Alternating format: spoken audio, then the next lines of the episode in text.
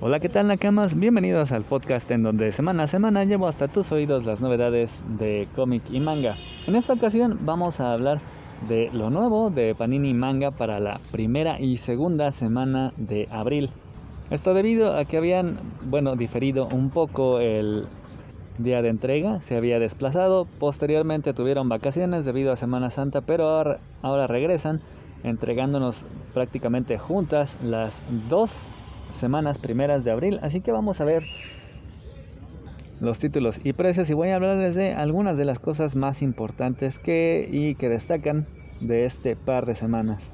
De 109 pesos tenemos el número 30 ya de Kuroshitsuji o Black Butler, el número 20 de Owari no Seraph, Seraph of the End, 72 de One Piece y el número 9 de Jagan de 119 el rompeventas Jujutsu Kaisen número 5. También el número 5 de Oyasumi Pum Pum. El número 11 de el Manfra Radiant. El número 7 de Eden's Zero. El 13 de Golden Kamui y el 7 de Origin. Los mangas de 129 son el estreno de Hanako-kun, el número 2 de Spy Family, el 5 de Doctor Slump, el 12 de Doctor Stone, el número 9 de las quintillizas, el 6 de E-0, el número 4 de Rosario 2 Vampire Season 2, el número 2 del otro rompeventas Chainsaw Man y el número 5 de Kaguya-sama Love is War. De 159, Lobo Solitario número 25, el número 7 y final de Grand Blue Fantasy y el estreno de la novela ligera de Kakashi. La historia secreta de Kakashi. De 249 está el número 12 de City Hunter y también el número 12 de la novela ligera de Overlord. Mientras que para terminar tenemos el número 32 de la colección de Dragon Ball de 289 pesos que ya está cerca de terminar. Y recuerden que si desean adquirirlos, yo los espero aquí en Avenida Tamaulipas, esquina con Alfonso Reyes, en la colonia Condesa de la alcaldía Cuauhtémoc, muy cerca de Metropatriotismo. Si les queda muy lejos, se los puedo enviar hasta su hogar por Correos de México Paquetería Mercado Libre. Solamente tienen que mandar un mensaje con su pedido al Twitter, Instagram o Facebook de Comic Review con Carlos Roldán. Y también, por supuesto, pueden checar el canal de YouTube en donde se ven algunos de estos mangas y su fantástico arte, así como pueden checar cómo se ven las ediciones con sus sobrecubiertas y extras tales como separadores y postales. Pues miren, a los estrenos les vamos a hacer algo aparte para que no se confundan entre tanto título que se amontonó esta semana, así que solamente les digo que esta novela ligera de Kakashi es la segunda que sale con los personajes de Naruto. La primera fue la de The Last una novela ligera inspirada en la película que estaba situada entre los hechos del final del anime y el comienzo de la secuela de Naruto, Boruto. Y Hanako-kun, que es el estreno, tenemos que por lo pronto lleva 15 volúmenes publicados en Japón, continúa en publicación y bueno, también tenemos algunos de los títulos más destacados como Dragon Ball que se acerca al final de esta edición, la de colección, en el formato original, junto con sus hojas a color. Lobo Solitario que está solamente a tres números de terminar y Gran Blue Fantasy, esta serie que de hecho ya está en su último número. Hay bastantes series muy divertidas como City Hunter, aunque su humor ya es algo rancio. Y me refiero a que pasa por el filtro de que en la actualidad, bueno, ya conocen lo que habrá pasado con Pepe Le así que aquí nuestro detective Saeva, el protagonista también pasaría por una especie de situación similar, ya que bueno, el acoso no es visto tan con tan buenos ojos. Gracias a Dios, debo decir, en estos tiempos. También está Doctor Slump. Este sí ha envejecido de mejor manera, pero esto se debe a que aquí Akira Toriyama, mismo autor de Dragon Ball, tiene un humor que se basa más en el absurdo, en burlarse de muchos de los clichés del manga, en burlarse incluso de sí mismo, además de que tiene también un humor bastante simplón y escatológico. Es decir, son cosas que harían reír muchísimo a un niño de 5 años como pipí, popó, caca y la verdad es que siguen haciéndonos reír aunque tengamos 40 o 50.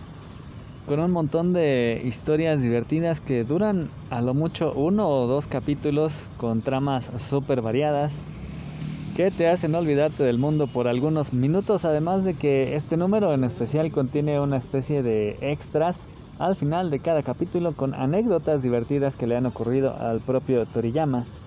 Y también está Kaguya-sama, otro manga de humor absurdo, este ambientado en la escuela, pero aquí el absurdo se basa en la relación entre los dos protagonistas que están enamorados entre sí, pero que debido a la particularidad de su manera de pensar, rehusan declararse el uno al otro.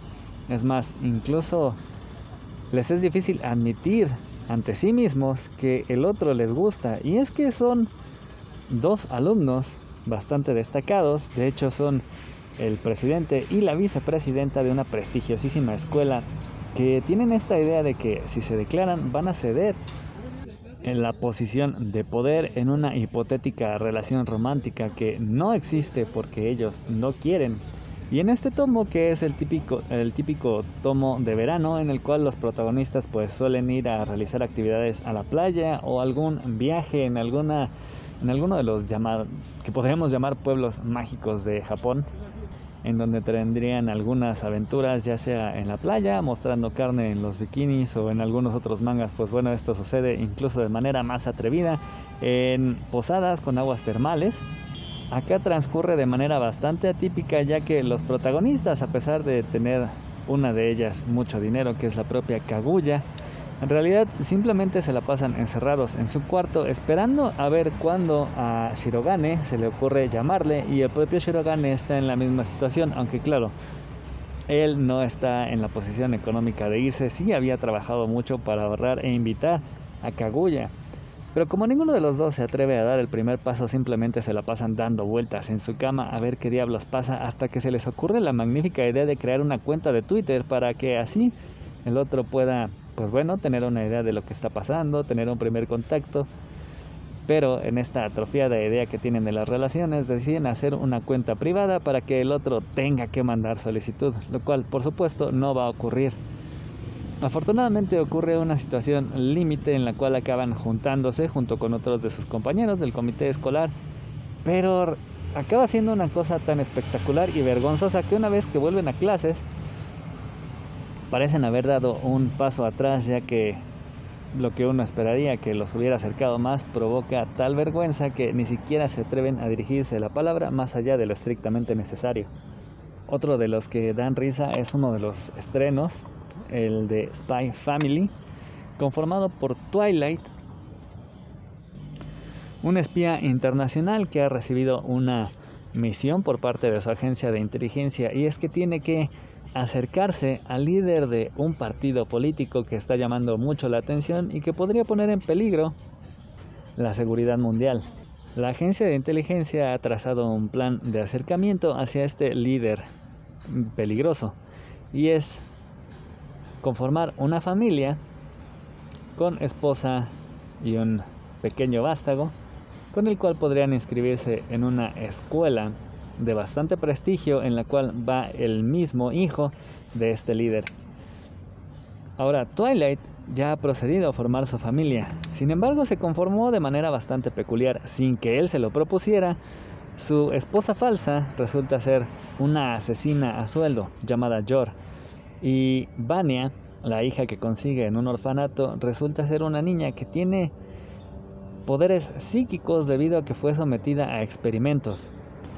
Así que estos tres forman esta familia que pues bueno les beneficia de cierta forma, pero para procurar ser una familia normal van a tener que ocultar sus verdaderas naturaleza y pretender ser gente común y corriente, no solo ante el resto de la sociedad, sino ante ellos mismos, lo que ocasiona muchas de las situaciones divertidas que ocurren en este manga, ya que tanto Twilight como Jord pretenden ser gente común y corriente y la pequeña Anya que tiene estos poderes para leer, para leer las mentes de sus padres, continuamente intenta encajar en los pensamientos de ellos.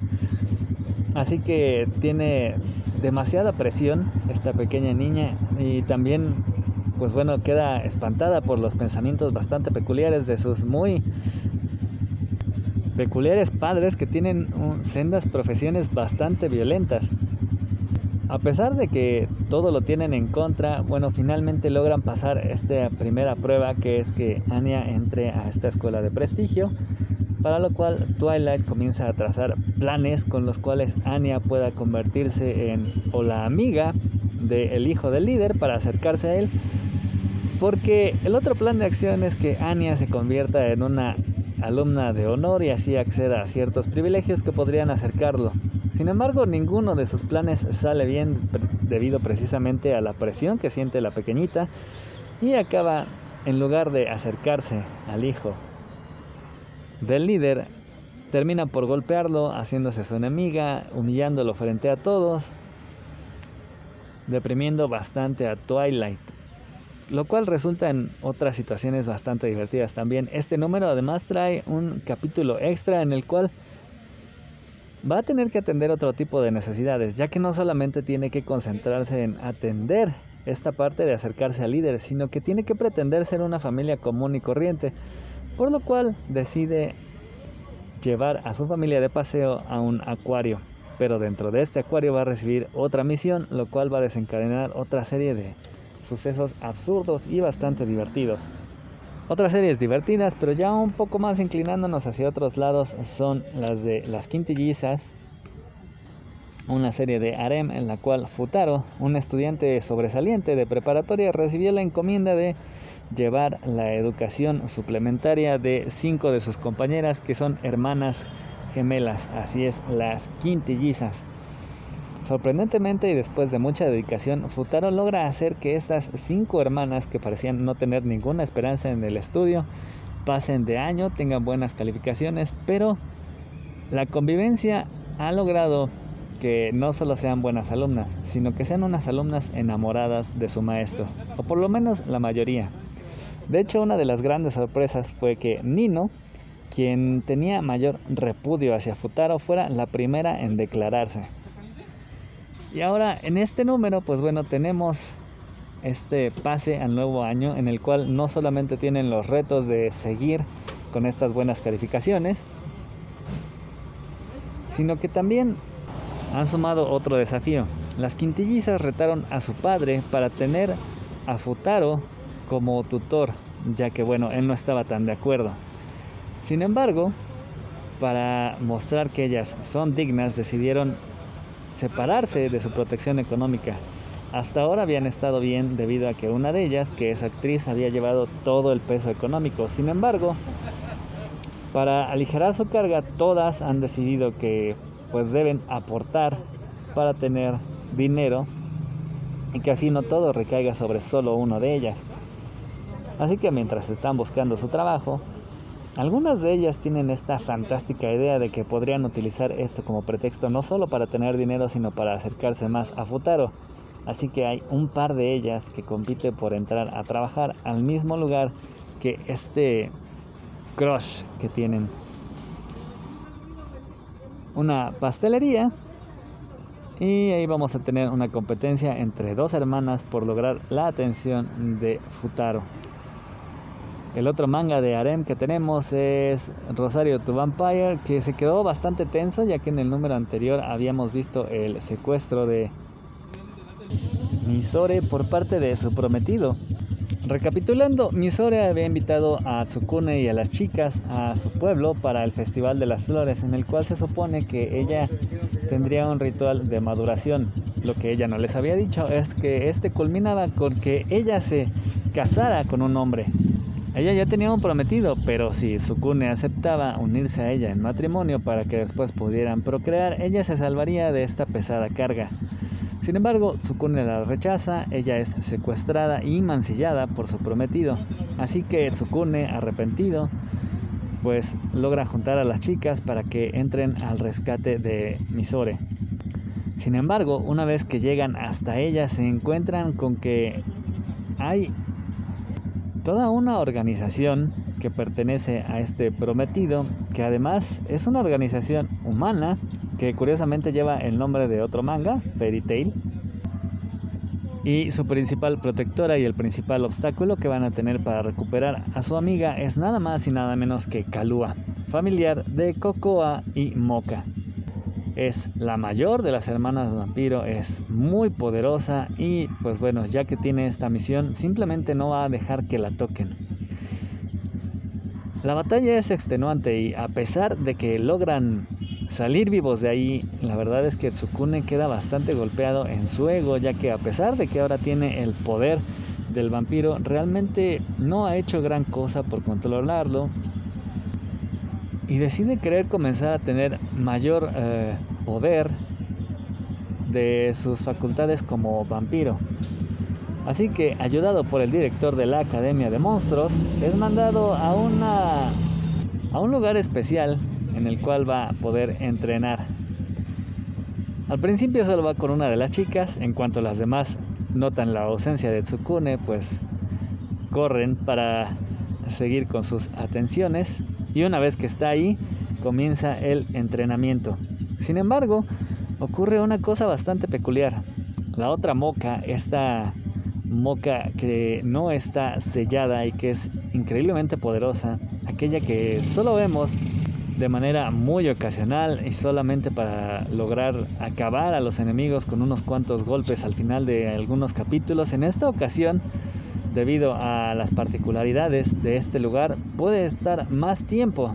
Así que ella va a ser la principal fuente aliada y maestra de entrenamiento, no solamente para Tsukune, sino para todas las chicas. En cuanto a Isekais, novelas ligeras, eh, lecturas para lectores hardcore, tenemos varias opciones. Ahí está, por ejemplo, Recero, basado en una novela ligera que en el número anterior estuvo bastante denso debido a que Subaru, el protagonista, se da cuenta de la inutilidad real ya que él no tiene una habilidad especial, tampoco tiene grandes habilidades físicas y su único poder es este de reencarnar cada que muere.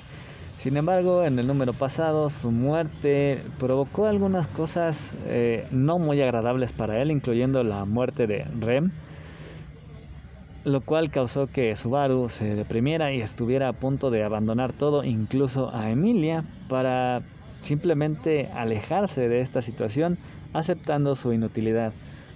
Sin embargo, Rem logra hacer que Subaru recupere la fuerza y armándose un poco más de valor. En este número lo vamos a ver con fuerzas renovadas haciendo un pacto con Crush, otra de las candidatas a reinas, a cambio de una información bastante valiosa, algo que lo hizo tener este episodio traumático en el número anterior, la aparición de la gran ballena blanca. Esta ballena es un ser mítico, tiene una apariencia de narval y ha sido un problema debido a su fuerza para bastantes de las tribus y reinos. Así que una vez que Crush tiene esta información, se dedica a juntar un ejército, de hecho incluso logran acaparar las fuerzas militares de algunas otras personas, debido a que la ballena blanca no solamente ha sido un constante dolor de cabeza para rutas comerciales, sino también para muchas personas a las cuales pues bueno, lamentablemente ha causado la muerte de algunos de sus seres queridos. Así que Subaru junto con Crush y este ejército poderoso se dirigen a la casa de la ballena blanca. Es un encuentro bastante brutal ya que debido a la naturaleza de este terrible ser, incluso con la fuerza que ha logrado juntar Subaru de grandes guerreros que están armados incluso con artefactos mágicos y espadas muy poderosas, grandes técnicas. El enfrentar a una ballena con poderes mágicos no es una tarea nada fácil, incluso sus mejores golpes apenas parecen representar rasguños y una pequeña molestia para este ser mítico. La pelea se torna cruenta y algunos de los mejores miembros de esta armada causan baja. Incluso ante esto, ante la desesperación que Subaru comienza a sentir, logra recordar que su más reciente experiencia le ha enseñado que él no debe rendirse jamás y aún a pesar de estar encarando una derrota prácticamente segura, logra mantener el espíritu que espera contagie al resto de la armada y los logre hacer prevalecer. Mientras que la novela de Overlord se pone bastante interesante, esta ya saben no tiene muchos dibujitos. Y en el número anterior nos quedamos con la premisa de que nada menos que Momonga había muerto, así que aquí vamos a ir paso a paso. Cómo llegamos de una situación en la cual Momonga había conquistado todo un reino, apabullado a otros, mostrado su grandísima fuerza a llevar a cabo un encuentro que le costaría la vida. ¿Y esto qué significa para los planes eh, que normalmente Demiurge logra hacerle? Los cuales, por lo menos hasta el número anterior, iban apuntando hacia la conquista del mundo, muy alejado de la idea inicial que tenía Momon de simplemente encontrar a otros jugadores de Yggdrasil. Eden Zero va bien, pero muchachos, este es otro caso parecido a One Piece. El autor, según cada que inicia una nueva obra, quiere que sea algo más corto que la anterior. Sin embargo, aquí vamos en el número 7 y como que apenas se va perfilando para el inicio de la historia. Tenemos de la misma manera que en One Piece una historia algo similar en la cual un capitán está juntando su tripulación para partir en su nave al amplio mar en busca de un tesoro. En este caso, el amplio mar es el espacio y el tesoro es un ente superpoderoso capaz de cumplir deseos. Shiki, Homura y el profesor han llegado a la nave Eden Zero para viajar al espacio. Sin embargo, esta nave tiene una tripulación compuesta de robots, la cual hace completar el sistema tanto de defensa como de funcionamiento de toda la nave espacial. Son cuatro robots bastante humanos llamados las estrellas brillantes. Hasta ahora han reunido a tres de ellas. La cuarta, Valkyria, ha sido además conocida de uno de los pasajeros, Homura. Fue su maestra en el arte de la espada. En el número anterior fueron a consultar a un oráculo, el cual les indicó que Valkyria se encontraba en un planeta llamado Jewel Sun. Una vez que llegan ahí, llegan a una especie de casino, Shiki y Kamura, en el cual enfrentan a unos maleantes que quieren robar. Y una vez que los derrotan, resulta que este planeta tiene una política de antiviolencia súper estricta. No solamente los ladrones son detenidos y eliminados, sino que tanto Shiki como Homura son arrestados y enviados a las minas para cumplir una sentencia debido a que, pues bueno, han roto las leyes contra la violencia. Una vez ahí, la minería que tienen que hacer es bastante particular, ya que no tienen que picar piedra, lo cual sería relativamente más fácil, sino enfrentar a monstruos vivientes que tienen en su cuerpo pedazos de joyas y piedras que son enviadas a la reina de este mundo, Madame Kurenai.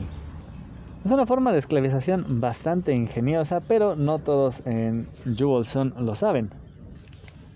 Pero bueno, mientras ellos están ahí, Rebeca, su otra amiga, intenta averiguar con mucha desesperación dónde diablos quedaron sus amigos Así que bueno, recurre a todo tipo de artimañas, algunas lamentablemente humillantes para ella, para averiguar dónde están ellos. Y una vez que llegan, ocurren algunos sucesos que finalmente les revelan dónde está Valkyria.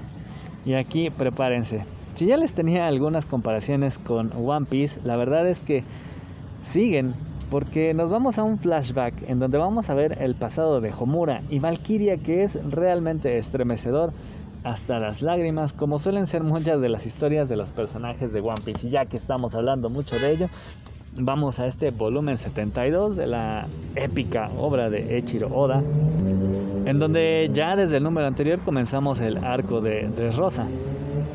Dressrosa es una isla gobernada por nada más y nada menos que Don Quijote do Flamingo, un Oka Shichibukai con bastante poder que descubrieron. Tiene tratos con una especie de científico malvado que está desarrollando frutas del diablo piratas, hechizas, eh, artificiales, y la fábrica de estas frutas artificiales se encuentra nada más y nada menos que en Dressrosa. Dressrosa es una isla donde la gente convive con una especie de robots, juguetes, pero que tienen un alma bastante humana. Y de hecho, a pesar de que durante el día conviven bastante y algunos son incluso parejas y amigos, durante la noche no se les permite estar juntos. La historia ahí comienza a apuntar y a ser una realidad bastante oscura y lacrimógena. Pero como ya saben, aquí no solamente tenemos historias entrañables, sino también muchísima acción. Y esta se compone en este número del enfrentamiento entre Trafalgar Law y Don Quijote do Flamingo. Ellos habían acordado verse para la entrega de César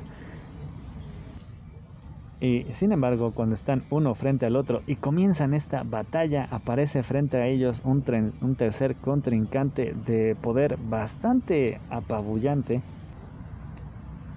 que hace un duelo que provoca que de hecho toda la isla se estremezca.